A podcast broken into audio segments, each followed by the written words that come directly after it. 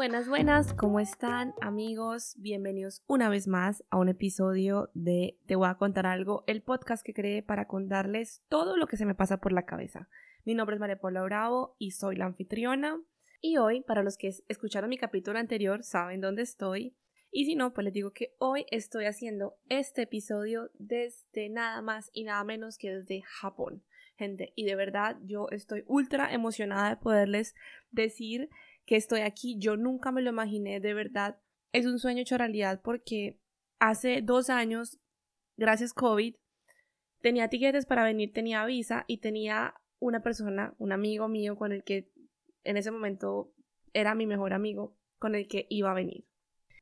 A lo que voy es que mi sueño de Japón se fue al piso cuando, cuando primero llegó el COVID, segundo, bueno, cerraron todo, y tercero, me dejé de hablar con esta persona con la que yo iba a ir. Y aunque estoy súper feliz de estar acá, estoy súper, de verdad, es una cosa increíble este país. El cambio, el choque cultural es impresionante. Pucha, les, les deseo a todos algún día poder venir a visitar Japón. Qué país tan impresionante y tan excéntrico y tan diferente y tan open-minded para muchas cosas y también tan conservadores para otras. Pero bueno, el tema del día de hoy, aprovechando Japón, que siento que me ha despertado algo muy del fondo de mi corazón y es el sentimiento de, estar, de que algo me falta. El sentimiento de que algo me falta y sobre todo estando aquí, viviendo este sueño, sabiendo que algún día yo lo soñé viniendo con mi mejor amigo. Entonces, este capítulo va dedicado a esa persona especial que llevo en mi corazón y que quiero mucho. No sé la verdad si me vaya a escuchar, si me escucha, pues ojalá vengas y hablemos. Y me decidí de sacar este tema que de verdad es muy...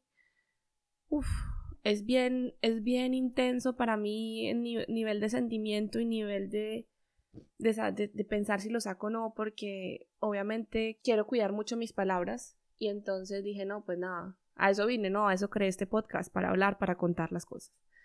Entonces quiero hablar de de eso, de cuando las amistades se acaban, cuando, cuando se hieren los sentimientos, cuando no nos portamos bien con nuestros amigos, pero también cuando nuestros amigos no se portan bien con nosotros, del valor de pedir disculpas, pero también el valor de, de decidir como que aquí ya no hay nada y, y lo mejor es que por lo menos por ahora, yo no digo que no nunca, porque no nunca sí siempre, pero yo siento que en ese momento él y yo necesitábamos alejarnos a lo mejor y espero que algún día, why not, poder volver a tener la amistad tan linda, inclusive mejor que algún día tuvimos.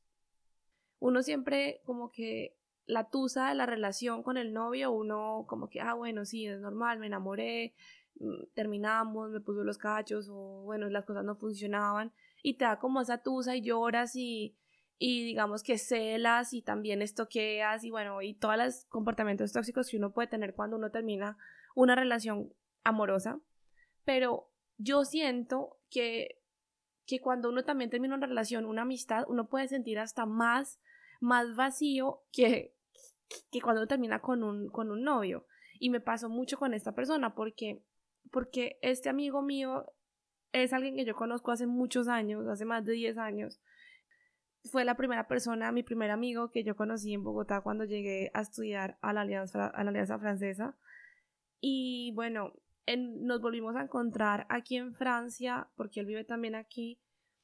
Y la verdad, él ha sido, y siempre le voy a guardar ese espacio, una de las personas que más apoyo me ha dado en este proceso, en este crecimiento, en esta vida que yo decidí emprender aquí en Francia. Es alguien que siempre estuvo para mí, es la persona que me prestó su hombro, su casa, su gato, su vida, literal, las veces que yo estuve súper triste. No sé cuántas veces me escuchó llorar, la verdad, no sé cuántas veces lo llamé en la mala, quejándome, sufriendo, lo que sea, y él siempre estuvo ahí. Entonces, no sé si lo puedan notar un poquito nuevos, eh, de verdad es un tema que me toca y como les dije hace un par de episodios, la idea es que yo, a medida que vaya teniendo más confianza con el micrófono, quiero plasmar cosas más sensibles de mi vida porque quiero sacar algo bueno de esto, ¿ok? Entonces, no sé, no sé por, hacia dónde vaya a terminar este podcast porque yo no tengo nada libreteado, yo la verdad, yo me siento, estoy inspirada, bim, hablo, saco cosas. A veces borro muchas muletillas que tengo, pero yo la verdad es que no edito mucho más que eso.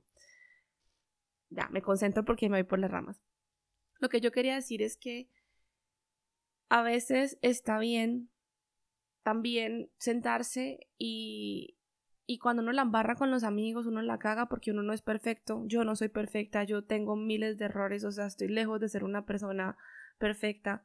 Me considero que soy una persona honesta, me considero que soy una amiga muy de verdad transparente con mis amigos y siento que cuando ya uno siente que uno lo ha dado todo, yo no estoy diciendo que él no lo haya dado, también siento que de pronto él debe tener muchas cosas por las que me culpa.